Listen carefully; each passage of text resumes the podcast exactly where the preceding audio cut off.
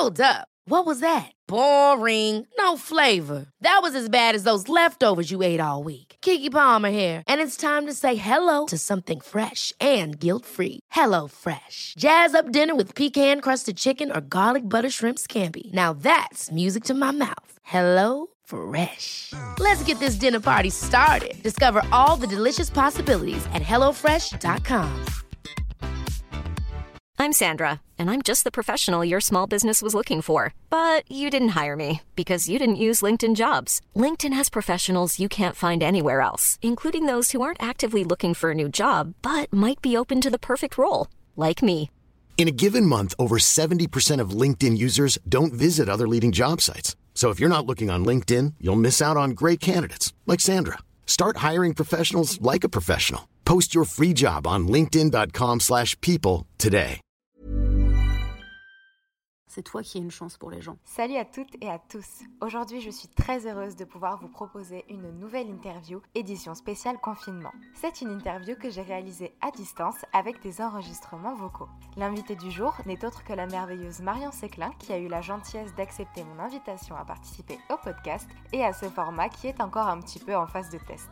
J'espère que cette interview vous plaira autant qu'elle me plaît et que vous serez nombreux et nombreuses à la partager et à la commenter. Alors bonjour Marion. Pour commencer, comme pour chaque début d'interview, j'aimerais s'il te plaît que tu te présentes aux auditeurs et aux auditrices, même si je pense que beaucoup te connaissent déjà, j'aimerais bien savoir qui est la Marion Séclin hors média, hors YouTube et hors Instagram. Wikipédia par exemple te présente comme une actrice, une vidéaste web, une chroniqueuse, une réalisatrice et aussi bien sûr une militante féministe. Mais toi, comment tu te définirais? Salut Mathilde et merci à toi de m'avoir invitée. Je m'appelle donc Marion Séclin, j'ai 29 ans encore pendant un peu plus d'une semaine puisque mon anniversaire c'est le 8 avril euh, que je vais fêter en confinement. Je vais avoir 30 ans en confinement. Euh, je suis tout ce que dit Wikipédia et j'ai l'impression, euh, contrairement à beaucoup de personnes qui ont une image publique, d'avoir une image publique assez proche de mon image privée. C'est-à-dire que j'ai pas l'énergie de créer un personnage que je garderai. J'ai pas l'énergie de pas être vulnérable en public. J'ai pas l'énergie de de pas être euh, authentique. Ça me coûte plus de faire semblant que de juste être. Donc euh, je suis assez similaire en vrai et en faux. Je suis une militante féministe aussi bien en story que quand je reprends mes proches quand ils disent quelque chose que je trouve euh, pas très vrai. J'écris beaucoup, donc euh, je suis aussi autrice, mais je, suis confortable dans rien du tout. J'ai envie de tout faire et c'est ça qui me rend confortable. Je pense que je suis très gourmand de, d'expériences et de choses, de nouveautés. Donc euh, je sais pas, je sais pas ce que je suis, je sais pas comment je me définis. Je suis, je suis juste une personne très curieuse, on va dire. Chaque interview est conçue de sorte à faire une petite rétrospective sur la vie de l'invité. On va donc commencer par le début avec l'enfance pour revenir ensuite sur le présent et un petit peu sur le futur. Pourrais-tu me raconter quel enfant tu étais? À quoi tu aimais jouer? Avec qui tu passais ton temps? Quelle petite fille j'étais J'étais j'ai une grande sœur qui a 4 ans de plus que moi. Donc euh, j'étais la petite deuxième et euh, comme beaucoup de petites deuxièmes, je me suis construite en opposition à ce qu'était ma grande sœur. Donc euh, elle, avait du caractère, elle avait du répondant. Moi, j'étais beaucoup plus effacée, beaucoup plus discrète. Je sais pas si je faisais exprès, je pense pas, mais je pense que comme beaucoup d'enfants, euh, ayant vu un modèle existant, j'essayais d'exister différemment. J'avais pas trop de copains, ni de copines d'ailleurs. J'avais pas trop d'amis, j'arrivais pas à créer des liens sociaux. J'ai toujours été quelqu'un d'assez gentil et le problème de la gentillesse, c'est que c'est vu comme une faiblesse et ça a toujours été euh, un peu le mon défaut principal, on va dire, c'est que je me laissais vraiment beaucoup euh, avoir dans la vie. Donc, euh, des petites, j'essayais de me faire des copains et des copines, et c'était pas des amitiés qui duraient en général beaucoup. J'étais pas le genre d'enfant qu'on aime bien raconter dans les médias, ceux qui font du zèle, qui montent sur les tables, qui font rire leurs petits camarades, qui jouent avec le caméscope de leurs parents. J'étais vachement plus en retrait, plus en observation. Et euh, c'est bizarre parce que pourtant j'ai souvenir d'avoir été toujours un enfant euh, qui parlait beaucoup. J'ai toujours été une petite fille qui avait envie de raconter des trucs. C'était juste que je pense que j'en avais pas souvent l'occasion ou la chance. J'ai plein de souvenirs assez précis de mon enfance, notamment le fait que j'étais pas triste comme les autres. Par exemple, quand il y avait un décès dans ma famille ou quand on regardait un film qui faisait pleurer, bah les gens pleuraient autour de moi. Et moi j'étais triste mais pas au point de pleurer. Et j'ai jamais, euh, j'ai jamais exprimé ma tristesse de la même manière que les autres, sans trop savoir pourquoi. Moi, je sais que je pleure plus quand j'ai peur, par exemple. J'avais des mécanismes euh, comme ça que j'ai compris évidemment que plus tard. J'ai eu, euh, comme tout le monde, une enfance pas plus heureuse que difficile. Juste, bah, je me suis construite dans un monde bancal, donc forcément, j'ai été un peu bancale pendant tout un temps. À quoi je m'occupais? J'adorais le loisir créatif. J'adorais faire des petits personnages en perles. J'adorais faire des, du bricolage.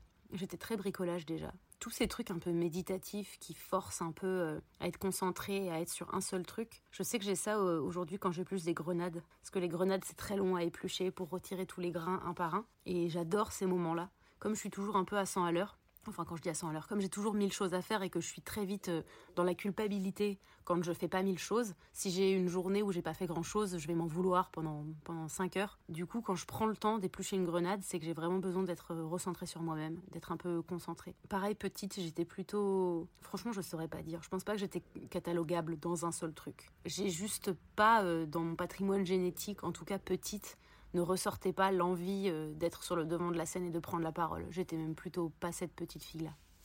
Est-ce que tu dirais que tu as été éduquée comme une fille? J'entends par là, est-ce que tu as ressenti parfois des restrictions, voire des interdictions pour certaines choses à cause de ton genre? J'ai été élevée, je pense, comme un humain. Et ça, c'était génial.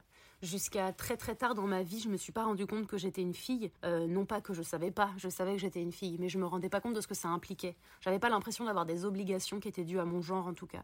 Jusqu'à ouais facilement jusqu'au collège. Je me laissais pas trop faire et j'étais beaucoup en réaction. Donc euh, à chaque fois que je devais me battre avec des garçons, je me battais avec des garçons. Pas forcément physiquement, mais je veux dire, je me laissais pas euh, impressionnée. J'avais pas une posture de, victime ou j'avais l'impression que j'avais autant le droit de l'ouvrir que n'importe qui. J'avais besoin de prouver des trucs. Je sais qu'en sport, j'avais besoin de prouver que euh, même si j'étais une fille, donc c'était comme s'il y avait un truc hyper contradictoire entre l'éducation que j'ai reçue de mes parents qui me disaient t'es quelqu'un, fais ce que tu veux, et l'éducation que j'ai reçue de l'école qui me disait t'es une fille, tu peux pas faire ça. En sport notamment, c'était les garçons sont les meilleurs. C'est un truc avec lequel j'ai grandi. Sociologiquement, c'est hyper fort dans, mon, dans ma manière d'avoir évolué. De, je, savais depuis le plus jeune âge que les garçons étaient plus forts que moi en sport, même s'il s'avérait dans la réalité que c'était pas le cas. L'idée était tellement ancrée que du coup, je me devais de faire mes preuves et de montrer que c'était pas le cas. Ça m'a jamais euh, agacé plus que ça, c'est-à-dire que pour moi c'était la norme, c'était comme ça. À la maison, je pouvais faire ce que je voulais, je pouvais choisir les activités extrascolaires que je voulais.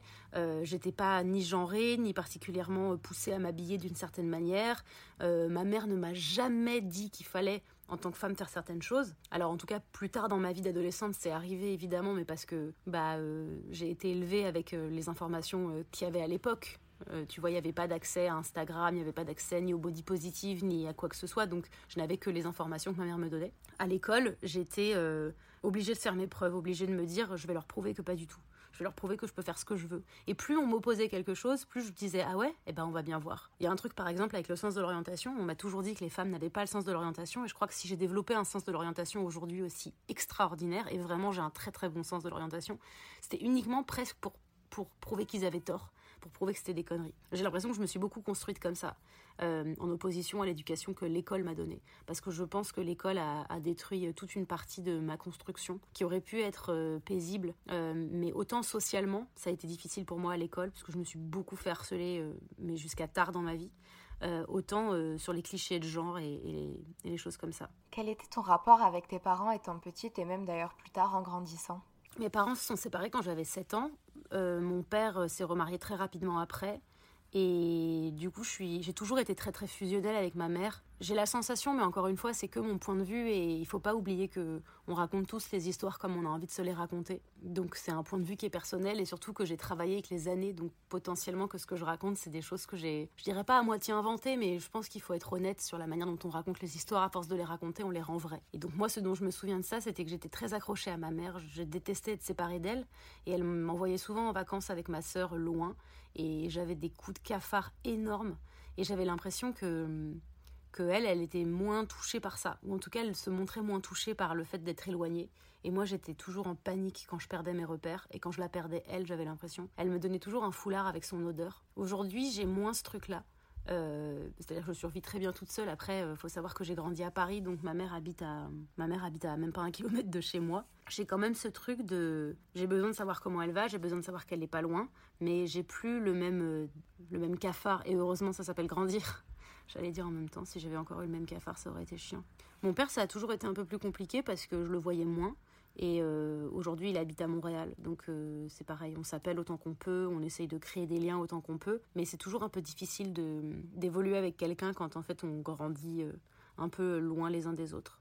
J'ai eu la chance, je pense, de pouvoir dire merde à mes parents assez jeunes. C'est-à-dire que, comme tout enfant, j'ai vu mes parents comme des, comme des parents, comme des super-héros qui m'élevaient, c'était génial. Et puis, tôt dans ma vie, vers 25 ans, je me suis rendu compte que c'était des humains et des humains et donc des humains faillibles et je leur en ai voulu de tout un tas de choses et j'ai très vite fait le pas de décider de, les rencontrer euh, en tant qu'adultes. Ce que j'entends par là c'est que il y a des schémas familiaux qui se reproduisent et quand on grandit avec on a du mal à s'en séparer mais quand j'étais avec mes parents j'étais Marion la petite Marion leur fille et un jour je leur ai dit merde et je leur ai dit je veux que vous me voyez comme une adulte et moi je vous verrai comme des adultes. Donc on a changé de manière de communiquer. On est sur un truc vachement sain, où je suis pas la petite fille. Quand je vais chez ma mère, je régresse pas de, de 5 ans euh, toutes les 10 minutes. Je suis cette adulte-là et je les force à voir ce que je suis devenue et pas à se souvenir de ce que j'étais et vice-versa. C'est-à-dire que du coup, le travail que moi aussi j'ai fait vis-à-vis d'eux, c'est de les voir comme des gens, comme des personnes, comme des individus avant d'être mes parents. Ça crée des relations que je trouve beaucoup plus saines. Je dis pas que c'est facile à faire, mais je dis juste qu'une fois qu'on a trouvé le fonctionnement, une fois que l'accord ou la reconnaissance de nos parents, on, s'en fout. Et quand je dis on s'en fout, je veux dire que être nous, coûte que coûte est beaucoup plus important que leur validation. On, s'en fiche un peu de, ce que ça de ce que ça de ce que ça crée. Je me suis pas particulièrement disputée avec eux, mais j'ai eu des conversations avec eux et j'ai décidé de leur dire en fait c'est à prendre ou à laisser. Et si jamais ils m'avaient dit euh, bah, qu'il fallait plus qu'on se parle pendant un temps pour créer je ne sais quoi, je pense que je m'en serais foutu parce qu'il était plus important à, à cette époque d'être moi plutôt que de leur plaire. Parce qu'en en fait, euh, s'ils ont un amour inconditionnel pour moi, je leur plairais euh, peu importe ce que je suis. Oh là là, je parle en franglais, c'est un peu chelou. On va maintenant enchaîner avec cette douce période qui est l'adolescence. Alors j'ai pu voir dans l'interview Canapé de Fab, le créateur de Mademoiselle, que tu parlais de ton souhait de devenir comédienne et justement tu dis que c'est en sixième, alors que tu devais jouer la pièce du médecin malgré lui avec ta classe, que tu t'es rendu compte que c'était ce que tu voulais faire. J'aimerais bien savoir si cette passion que tu portais déjà à cet âge-là t'a aidé à te construire en tant qu'adolescente, notamment vis-à-vis du regard des autres, puisqu'on sait que le théâtre donne une espèce de confiance en soi qui n'est pas forcément facile à avoir à cet âge-là. Donc voilà, j'aimerais savoir si ça t'a aidé. C'est une excellente question et je crois que je l'ai jamais réfléchi comme ça.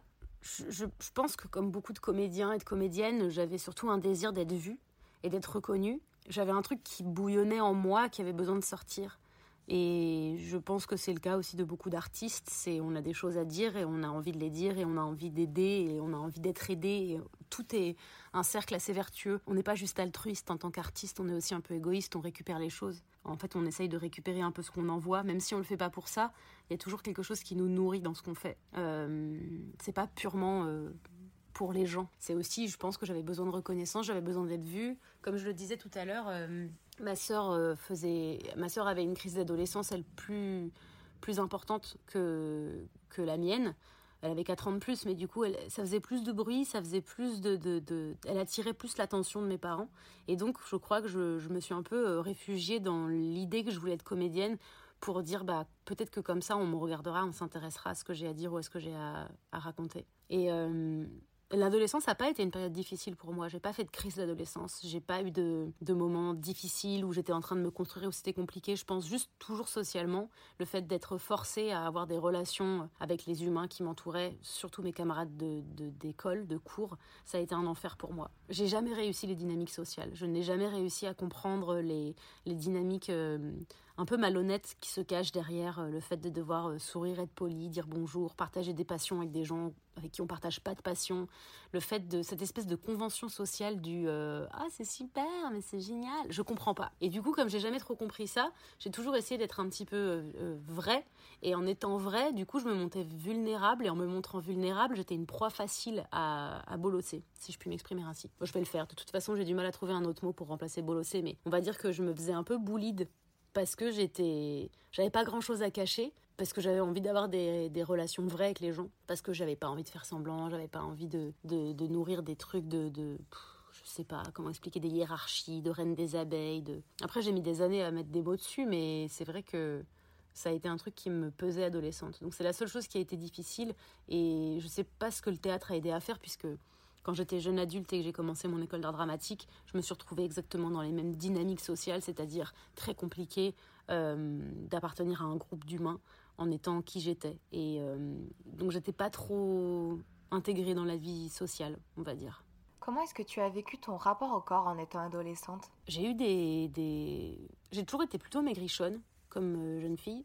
Et c'était vraiment le moment où ça commençait à être un peu la mode d'être maigrichonne. Euh, sauf que j'étais dans une dans un environnement où on n'arrêtait pas de me rappeler qu'une vraie femme, ça avait des courbes.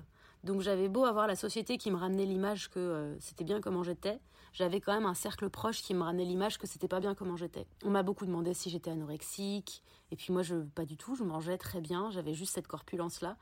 Mais en fait, le, disons que peu importe que je sois ou pas dans les codes, le regard constant sur mon corps et sur la manière dont je, me présentais au monde était très présent euh, dès le début de mon adolescence. Donc euh, je sais pas comment je l'ai vécu, mais j'ai très vite compris qu'il allait falloir que je plaise et très rapidement aussi qu'il allait falloir que je plaise aux garçons parce que c'était eux qui étaient les chefs et les maîtres et les juges de ça. J'ai mis des années avant de me rendre compte que ça me que ça m'allait pas, enfin que ça m'allait pas, que oui, non, que c'était non. Euh, les publicités à la télévision, ce que je voyais, j'ai un souvenir hyper précis qui est revenu il y a pas longtemps, il y avait un film qui s'appelait Bimboland avec euh, Gérard Depardieu et Judith Godrèche. Et c'était l'histoire d'une anthropologue qui était euh, euh, une jolie blonde avec des lunettes, qui en fait, pour plaire à un autre homme anthropologue qui était plus attiré par des femmes dites superficielles, donc bimbo, se, se bimboisait pour lui plaire. Et c'était fou. Et ce film a été un des premiers rapports à la séduction que j'ai vu. C'est-à-dire que vraiment, c'était tu t'habilles court, tu te maquilles beaucoup, tu es stupide, c'est important que tu sois un peu nunuche et tu plairas aux hommes intelligents. Une femme intelligente ne plaira jamais à personne. Du coup, pareil, le rapport. Ma mère n'était pas du tout quelqu'un de très sophistiqué dans le sens où avait, elle n'avait pas beaucoup de maquillage, elle, elle s'habillait pas de manière particulièrement euh, ni féminine ni euh, ni féminine, je dirais. Elle s'habillait vraiment vintage, c'était vraiment cool avant d'être cool. Elle était ma mère. Moi, dans ma tête, c'était pas le modèle de la femme féminine que me vendaient les médias euh, et les, et les fictions. Donc, euh, je me disais toujours que bah, peut-être quand viendrait l'âge, je, ferais ça. J'avais vu les pubs aussi de Vénus, de Gillette, où euh, tu vois des déesses avec des jambes magnifiques, toute la même corpulence. Pour moi, voilà, il fallait avoir la police. Je, je les voyais, les injonctions, et je les intellectualisais pas du tout. Mais bon, on va dire que c'était présent partout. C'est difficile en fait de vivre sans. C'est pas possible, même je pense pas que ce soit possible, mais j'ai au moins l'honnêteté de reconnaître que c'était la norme, c'était c'était la seule chose qui m'était présentée, donc euh, c'est comme si j'avais pas le choix de la voir et pas encore l'esprit assez critique pour la refuser. À la sortie du lycée, donc il me semble que tu continues tes études euh, d'art dramatique, mais on te demande aussi d'avoir une espèce de roue de secours et donc de t'inscrire à la fac. Est-ce que tu pourrais nous parler un peu de tout ce parcours post-bac, de comment tu l'as vécu et surtout qu'est-ce que tu en as tiré comme leçon? Ben, mes parents m'ont donc dit, quand je leur ai dit, quand j'avais 13 ans, je veux faire du théâtre. Non, j'avais, si j'avais, ou, 12 ou 13 ans. Je leur dis, je veux être comédienne, et ils me disent, passe ton bac d'abord. C'était le début du collège, donc évidemment, j'ai fait toute ma scolarité en serrant bien les fesses, parce que j'ai toujours haï le, le système scolaire. J'avais des bons résultats, hein, euh, attention, je travaillais ce qu'il fallait que je travaille. Mais c'était euh, pareil, je le faisais euh, comme comme on fait ces, travaux, euh, ces travaux d'intérêt général, parce qu'on est obligé. J'ai mon bac, et là mes parents me ressortent une carotte et me disent Ouais, t'as ton bac, c'est super, mais avant de faire une école d'art dramatique, fais quand même une fac en parallèle. Donc je leur dis d'accord, je fais une fac, évidemment après le bac, euh, comme c'est facile de s'inscrire, je m'inscris. Je choisis médiation culturelle en me disant, c'est pas très clair ce que ça apporte, mais au moins j'aurai une très bonne culture générale et ça fera de, moi quelqu'un de, de, avec d'autres ressources. J'arrive le premier jour à la fac, je m'en souviendrai toujours. Je fais une crise de panique, mais monstrueuse. C'est-à-dire que c'est comme si mon inconscient m'avait dit on ne peut pas retourner à l'école. En fait, on ne peut pas. Là, tout de suite, euh, ce qui se joue, c'est que c'est pas possible de se réasseoir sur un banc avec une trousse et des, stylos. C'est mort. Du coup, je rentre chez moi en pleurs. Euh, j'habitais encore chez ma mère vu que je venais d'avoir mon bac. Et je lui dis, je peux pas y retourner. Elle me rassure en disant, mais si tu peux y retourner, tu verras, c'est super. Euh, en vrai, j'y suis retournée un mois. J'ai décidé d'arrêter la fac. Je me suis dit, ça sert à rien. Je vais I'm Sandra, and I'm just the professional your small business was looking for. But you didn't hire me because you didn't use LinkedIn jobs. LinkedIn has professionals you can't find anywhere else, including those who aren't actively looking for a new job but might be open to the perfect role, like me. In a given month, over 70% of LinkedIn users don't visit other leading job sites. So if you're not looking on LinkedIn, you'll miss out on great candidates like Sandra. Start hiring professionals like a professional. Post your free job on linkedin.com/people today. You should celebrate yourself every day, but some days you should celebrate with jewelry. Whether you want to commemorate an unforgettable moment or just bring some added sparkle to your collection, Blue Nile can offer you expert guidance and a wide assortment of jewelry of the highest quality at the best price. Go to BlueNile.com today and experience the ease and convenience of shopping Blue Nile, the original online jeweler since 1999. That's BlueNile.com. BlueNile.com. Hold up. What was that? Boring. No flavor. That was as bad as those leftovers you ate all week. Kiki Palmer here, and it's time to say hello to something fresh and guilt-free. Hello Fresh. Jazz up dinner with pecan-crusted chicken or garlic butter shrimp scampi. Now that's music to my mouth. Hello Fresh. Let's get this dinner party started. Discover all the delicious possibilities at hellofresh.com.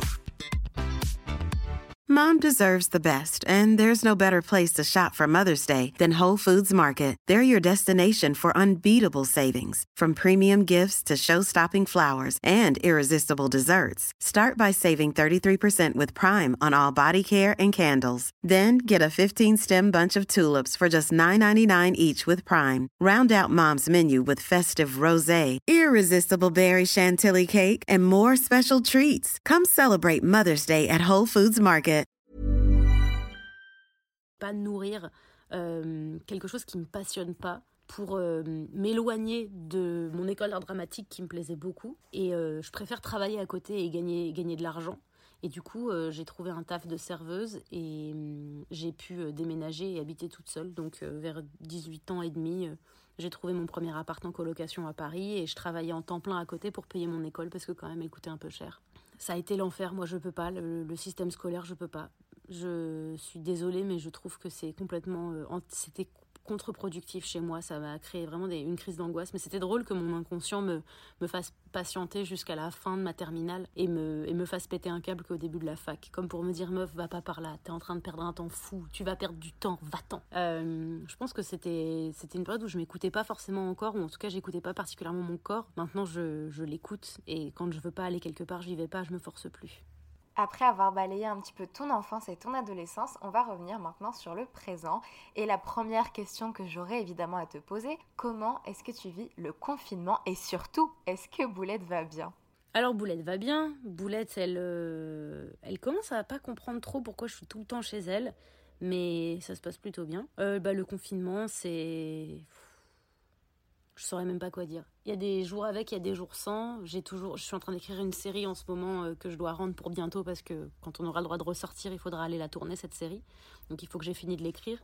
Donc il y a des certains rendez-vous qui me tiennent encore un petit peu, euh, on va dire, à la vie réelle à la réelle temporalité. Et puis euh, sinon, c'est beaucoup de, de temps passé à rien faire, à avoir hâte que ça se termine, à avoir hâte à nouveau d'avoir des interactions sociales. J'ai la chance de m'être formé un cercle proche de personnes que j'aime vraiment très très fort.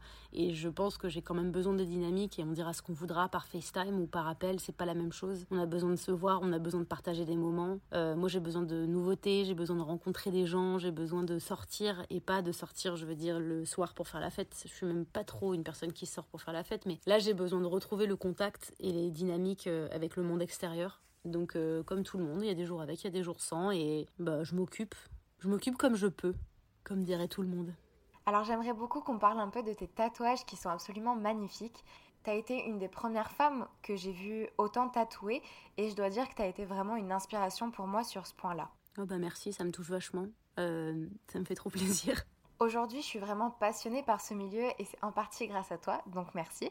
Donc est-ce que tu pourrais me parler un peu de ton histoire avec le tatouage, de ton rapport à ce milieu-là qui se démocratise de plus en plus mais qui a longtemps été un petit peu décrié par l'opinion publique? Au début, comme j'ai pas fait vraiment de crise d'adolescence, que j'ai toujours été plutôt obéissante, que j'ai toujours eu peur de l'autorité, il y avait un truc euh, dans le tatouage qui était une manière de- d'enfreindre euh, la bien-pensance tout en impliquant personne d'autre que moi. C'est la première fois que je le dis comme ça, je crois. Mais en gros, j'ai toujours eu peur de l'autorité. J'ai jamais fraudé dans le métro parce que j'avais peur de me faire gronder. J'ai toujours eu un peu ce truc de. Pas de première de la classe du tout, mais de. Ouais, l'autorité me faisait peur et je, je voulais pas être hors la loi. Le tatouage, c'était mon premier pas dans. Ouais, je fais ça. Truc un peu de rebelle et qu'est-ce que tu vas faire? Et en même temps, ça n'impliquait que moi, c'est-à-dire que ça ne regardait personne d'autre. Donc il y avait une part de moi qui disait, c'est bien, t'enfreins les règles, mais de manière légale. Il n'y a pas de gens tatoués dans ma famille, enfin, il y en a maintenant, mais à l'époque, il n'y en avait pas. J'ai toujours vu des très belles photos de personnes tatouées. En fait, je trouvais l'ornement corporel magnifique. Donc euh, j'ai commencé un peu doucement. J'ai commencé par un tatouage dans le dos, puis euh, quelques années après un sur le bras, puis quelques années après un sur les côtes. Et un jour, je pense de ma 26 à ma 27e année ou peut-être un peu 25 à 26, je me suis fait tatouer euh, à volo parce que j'avais très envie de remplir mon corps, parce que j'avais très envie de récupérer mes marques, de récupérer euh, mon libre arbitre et j'avais l'impression que par le tatouage, j'étais en train et de graver des choses dans ma mémoire. Alors je me tatoue que du positif, je me ferai jamais de tatouage en l'honneur de en souvenir de quelqu'un euh, en souvenir d'un mauvais on va oh là là, c'est compliqué.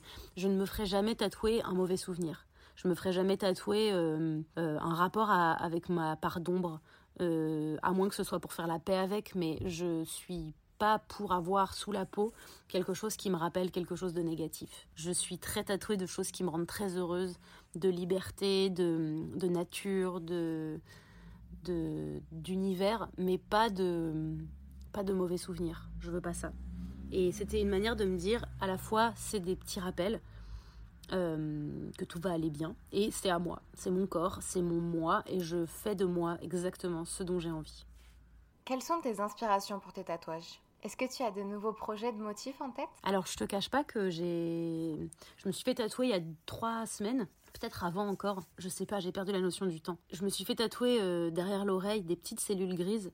C'est euh, la phrase qu'utilise Hercule Poirot pour dire qu'il est en train de réfléchir et je j'aime beaucoup Agatha Christie, j'aime beaucoup Hercule Poirot et donc j'avais envie d'avoir des petites cellules grises moi aussi. Donc c'est un tatouage figuratif, un peu euh, abstrait aussi, c'est-à-dire que chacun voit ce qu'il veut dans mes petites cellules grises. J'ai 29 tatouages, 30 même. Et j'avoue que ma résistance à la douleur a diminué tellement avec les années et avec les tatouages qu'aujourd'hui j'ai plus mal qu'envie de me faire tatouer. Donc j'en ai pas en prévision. Quant à mes inspirations, c'était surtout, euh, ça venait surtout de la musique. Pas des tatouages que j'avais déjà vus, mais d'idées de musiciens, de paroles de chansons, de d'images, de métaphores, de, de ce besoin d'être connecté avec les éléments euh, que j'aime et que je les ai proches de moi. Donc euh, en général, j'ai une idée, puis je réfléchis comment la traduire en tatouage. Enfin, ça, c'était à l'époque, quand j'avais encore euh, pas aussi mal. Maintenant, j'ai vraiment mal, mais euh, il y a une. je demandais à mes tatoueurs les plus tatoués, et ils m'ont, confirmé qu'en fait, plus on est tatoué, bah, moins on est résistant à la douleur. Comme si on avait une jauge de résistance à la douleur, et plus on l'utilise, plus elle est, elle est niquée, comme on dit. Aujourd'hui, tu es une femme connue de la sphère des réseaux, de YouTube, etc. Tu as su prendre ta place, tu as créé, tu as participé à de nombreux projets, notamment en tant que comédienne. Et avec tes 300 cas sur Insta, on pourrait même te qualifier d'influenceuse. J'aimerais beaucoup savoir comment est-ce que tu vis le fait d'être exposée, d'être, comme on aime bien le dire, entre guillemets, un personnage public. On peut parler par exemple du lynchage que tu as subi il y a quelques années à cause d'une vidéo de harcèlement de rue.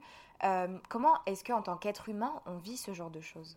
Être exposé, être un personnage public, c'est quelque chose euh, que je choisis de faire. Euh, comme je le disais au début, moi j'ai pas euh, le temps de créer un personnage pour le mettre en avant. Donc c'est moi que je mets en avant, ce qui fait que ça ne me prend pas de temps ni d'énergie de faire des stories, de parler publiquement.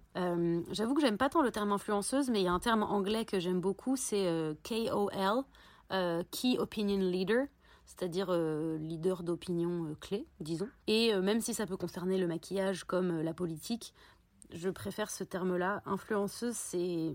Je trouve que le fait d'être influençable, c'est quelque chose de négatif. Donc quand tu dis que je suis influenceuse, j'ai l'impression que ça veut dire que mes abonnés, c'est vraiment des... Ils sont influençables.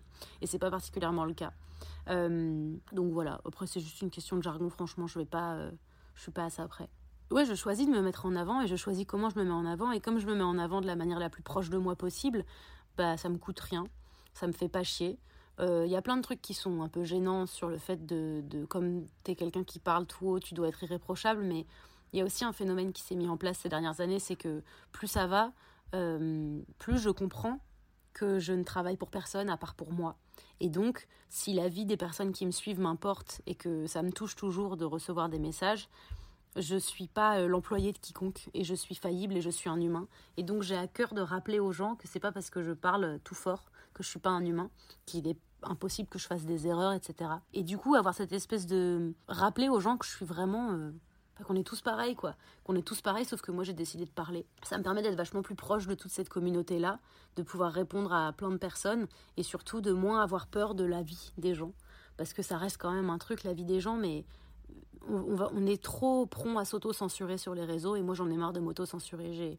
Je vais avoir 30 ans, j'ai plus, euh, plus le temps de faire attention euh, à ce que je dis, sachant que je suis déjà quelqu'un de très safe qui fait déjà énormément attention à ce que je dis. Je sais qu'il n'y a pas de risque que je dise des choses qui, qui, qui fâchent ou alors qui fâchent les personnes qui sont pas d'accord avec moi, c'est-à-dire euh, les mêmes qui m'ont harcelé pendant cette vague de harcèlement. ça, c'était un peu nouveau, donc j'ai pas vraiment de réponse à la question que tu m'as posée. Je, je, sais pas comment on fait. Je l'ai fait. Euh, je pense que personne n'est jamais prêt pour ça et que c'est pas euh, intéressant de vivre en s'y préparant.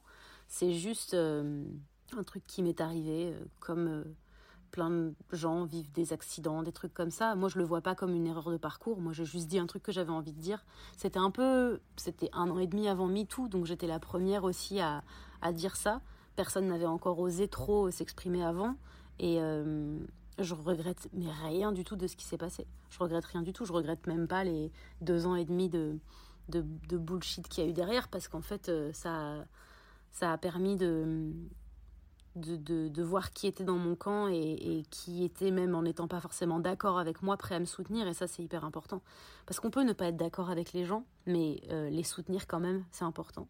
Ça m'a permis de mettre vachement de choses en perspective. Ça m'a permis, même dans ma vie personnelle, de savoir que j'étais un peu imbattable euh, et quand je dis je suis imbattable, je suis unstoppable maintenant. C'est-à-dire qu'il peut rien m'arriver qui me fait peur. Et donc bah, j'ai beaucoup plus de force aujourd'hui après ça. Alors j'ai une question qui me brûle les lèvres. Euh, il faut avouer que Bouteille à la mer n'est pas une grande émission de podcast qui est connue, dont on parle beaucoup, etc. Bien que j'espère que ça le sera un jour. Ça reste un petit podcast qui a vu le jour très récemment. Et en fait, après le mail que je t'ai envoyé, pour le coup, comme une vraie bouteille à la mer, t'as accepté sans condition et je t'en remercie encore beaucoup. À vrai dire, je peux pas vraiment cacher mon étonnement et ma gratitude parce que j'ai reçu beaucoup de réponses négatives et surtout beaucoup de grands silences. Et je m'attendais pas du tout à ce que tu acceptes aussi rapidement. Du coup, j'aimerais beaucoup savoir pourquoi tu as accepté de participer à ce podcast. Bah, euh, je sais pas. Je sais pas, mais euh, j'ai eu envie de le faire. J'ai bien aimé ton mail et la manière dont tu m'as contacté. Je trouve ça drôle que tu me vois alors que tu pourrais me tutoyer. Je trouve ça drôle que tu aies essayé de mettre en avant vraiment tout ce que tu crées dans ce podcast. Et je trouve ça toujours intéressant de de, rencontrer des personnes qui sont curieuses sur des choses différentes. Parce que ça fait des années que, j'ai fait des, que je fais des podcasts, ça fait des années que je réponds à des interviews. Et je suis toujours hyper curieuse de savoir quel angle va être pris euh, la prochaine fois. C'est aussi un peu, euh, bah, je vais pas le dire comme ça, mais c'est aussi un petit peu quelque chose qui m'interpelle de me dire ah quelle question elle va me poser. Et c'est aussi une petite surprise pour moi et ça me fait plaisir. Puis j'aime si je crois que le confinement oblige, mais j'aime bien l'idée euh, que tu décides de le faire euh, à distance avec mes notes vocales et que ce soit tout. Je trouve ça, euh, je trouve ça intéressant, même si c'est toujours mieux en vrai parce qu'on peut rebondir et qu'on est yeux dans les yeux. J'aime bien cette idée-là. Je sais pas, l'expérience m'a tenté. On ne sait jamais quand est-ce qu'on va faire un impact ou pas. Attends, je vais refaire ma phrase dans un français correct. On ne sait jamais quand est-ce qu'on va avoir un impact ou pas. Et c'est pas parce que quelque chose a l'air petit ou pas trop lu euh, que je vais m'empêcher si j'ai envie de, participer. Parce que l'important c'est pas la grandeur que ça a tout de suite c'est c'est l'impact que ça aura quand ça atteindra les même si c'est que quatre personnes les quatre personnes que ça aidera et je pense que c'est je pense que c'est important aussi de, de, ratisser large et je pense aussi il y a un truc c'est que depuis euh, comme je suis une militante féministe d'après Wikipédia je suis effectivement souvent contactée pour pour plein d'interviews pour plein de podcasts pour plein de, de médias qui sont un peu euh, tu sais, enfermant. Genre, on va parler, euh, on va parler féminisme, on va parler que féminisme. Euh, je suis une féministe, je n'ai rien d'autre. Il y a un essentialisme un peu bizarre autour du fait d'être une fille. Je suis pas un humain, je suis une fille avant tout et je suis une fille féministe. Et tu vois, genre, je suis définie par ces choses-là. j'ai toujours beaucoup de plaisir à me dire que si tu m'as écrit aussi, c'est que tu sais ce que je fais. Tu le fais pas juste parce que tu t'es dit très bien, elle a des abonnés c'est que tu connais mon travail. Et comme je suis pas assez mainstream pour être contactée par euh, des, euh, des, médias qui vont aller plutôt chercher euh, les personnes les moins politiques et les moins politisées du monde, je me dis toujours que l'effort que tu as fait, enfin l'audace que tu as eu de venir m'écrire, bah, mérite au moins une réponse. Et là, en l'occurrence, une réponse positive. Franchement, je peux pas te promettre que si tu étais tombé dans un autre timing, j'aurais eu le même temps. Mais j'ai un truc instinctif quand je reçois mes mails et que je les ouvre et que j'y réponds. En général, c'est que j'ai bien fait. Donc euh, je me fais confiance et, et puis adienne que pourra, comme on dit. Est-ce qu'il y a des projets auxquels tu refuses systématiquement de participer? Quand une marque me contacte euh, pour la journée de la femme, en appelant ça la journée de la femme, ou quand une marque me contacte pour la journée internationale des droits des femmes, même l'IMO, euh, les marques qui ne sont engagées de manière saisonnière, c'est-à-dire on est engagé pour la Journée internationale des droits des femmes uniquement là-dessus. Au mois de juin, on est engagé pour euh, les droits des personnes LGBTQ+. Euh, je peux pas, je suis, je supporte plus. Euh, les marques aussi euh, qui viennent essayer. En fait, je déteste être contactée quand je suis un quota ou quand je suis l'espèce de, vitrine féministe. Ça me sort par les trous de nez et, et les gens qui m'envoient des mails pour ça pensent que je suis trop con pour le voir. C'est ça aussi qui est hyper blessant. C'est genre, je suis désolée, hein, mais ça se voit gros comme une maison que les femmes, vous vous en foutrez à partir du 9 mars. Donc ne me contactez pas. Euh, oui, les marques aussi qui, qui s'engagent tout d'un coup, cinq ans après, sur le harcèlement de rue et qui tentent de, d'éduquer les victimes et les témoins et pas d'éduquer les harceleurs. Ça, ça me, ça me sort par les trous de nez aussi. Euh, mais sinon, globalement, je prends le temps de lire les choses et euh, je sais juste que j'aime pas être la caution. J'aime pas qu'on, qu'on se dise tiens, on a un rôle super sexiste, on va demander à Marion Séclin, comme ça, elle sera notre caution, euh, regardez, on est engagé. Genre comme si m'inviter, c'était euh, faire une bonne action. M'inviter, c'est pas faire une bonne action. Tu vois, c'est ça que je déteste, c'est sentir l'intention euh, mal placée derrière le projet. Est-ce que tu as un but ultime dans ta vie? Mon but ultime dans ma vie, ce serait de ne faire que des projets dans lesquels j'ai mon cœur qui est engagé à 100%. Euh, avec des personnes qui, euh, avec qui il y a une osmose telle que euh, tout est un débat pour améliorer et pas un débat d'ego. En fait, ce serait de, de faire, de raconter toutes les histoires que je veux raconter sans tomber dans des considérations de problèmes financiers, de à qui ça va plaire, etc. avec des personnes qui savent pas beaucoup mieux que moi. Est-ce qu'il y a quelque chose que tu voudrais atteindre, un objectif de vie? Ouais, je veux atteindre, je veux atteindre ce moment-là où tous les matins quand je me réveille, euh, je, bah, j'ai, j'ai que des jours avec. Même si euh, je pense que ça va être compliqué, j'aimerais bien avoir que des jours avec.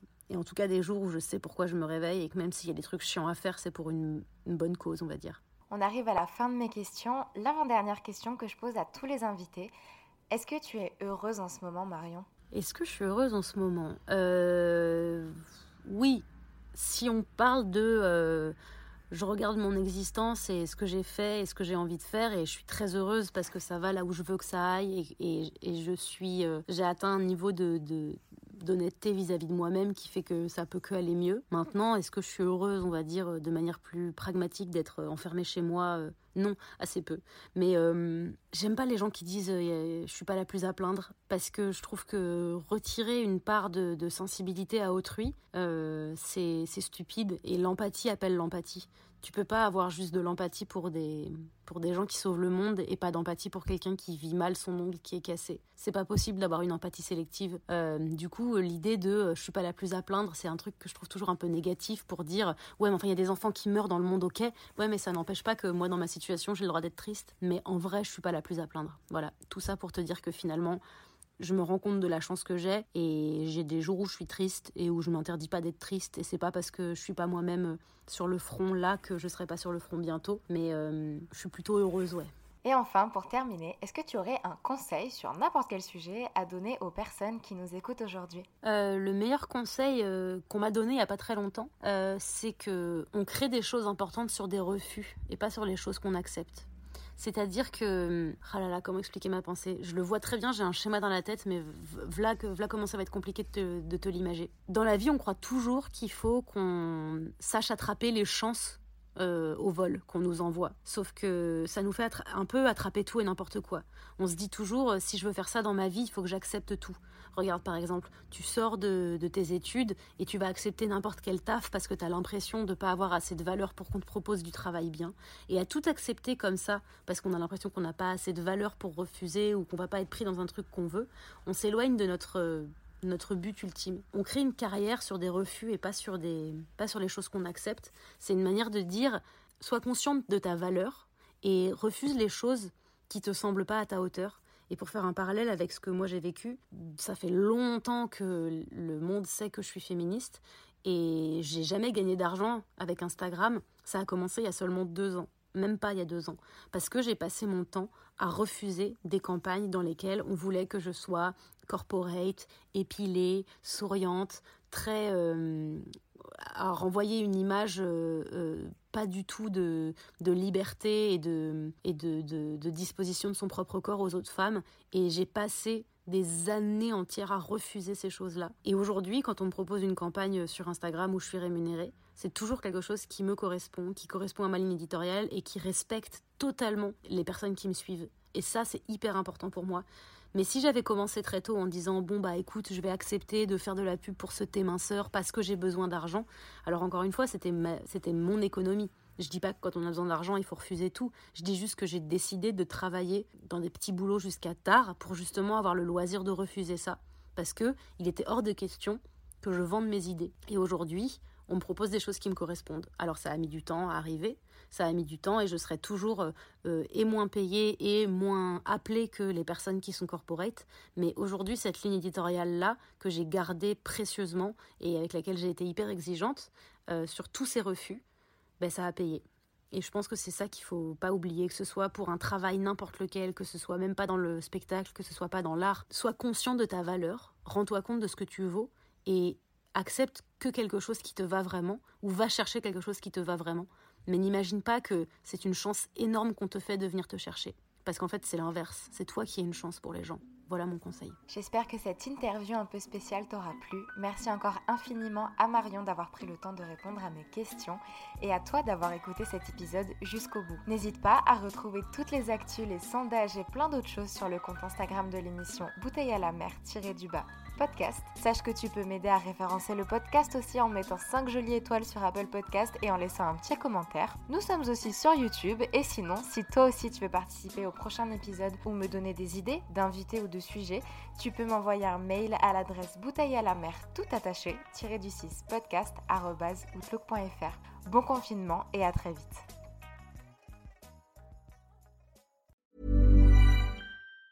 Mom deserves the best, and there's no better place to shop for Mother's Day than Whole Foods Market. They're your destination for unbeatable savings, from premium gifts to show-stopping flowers and irresistible desserts. Start by saving 33% with Prime on all body care and candles. Then get a 15-stem bunch of tulips for just $9.99 each with Prime. Round out Mom's menu with festive rosé, irresistible berry chantilly cake, and more special treats. Come celebrate Mother's Day at Whole Foods Market. Mom deserves the best, and there's no better place to shop for Mother's Day than Whole Foods Market. They're your destination for unbeatable savings, from premium gifts to show-stopping flowers and irresistible desserts. Start by saving 33% with Prime on all body care and candles. Then get a 15-stem bunch of tulips for just $9.99 each with Prime. Round out Mom's menu with festive rosé, irresistible berry chantilly cake, and more special treats. Come celebrate Mother's Day at Whole Foods Market Market.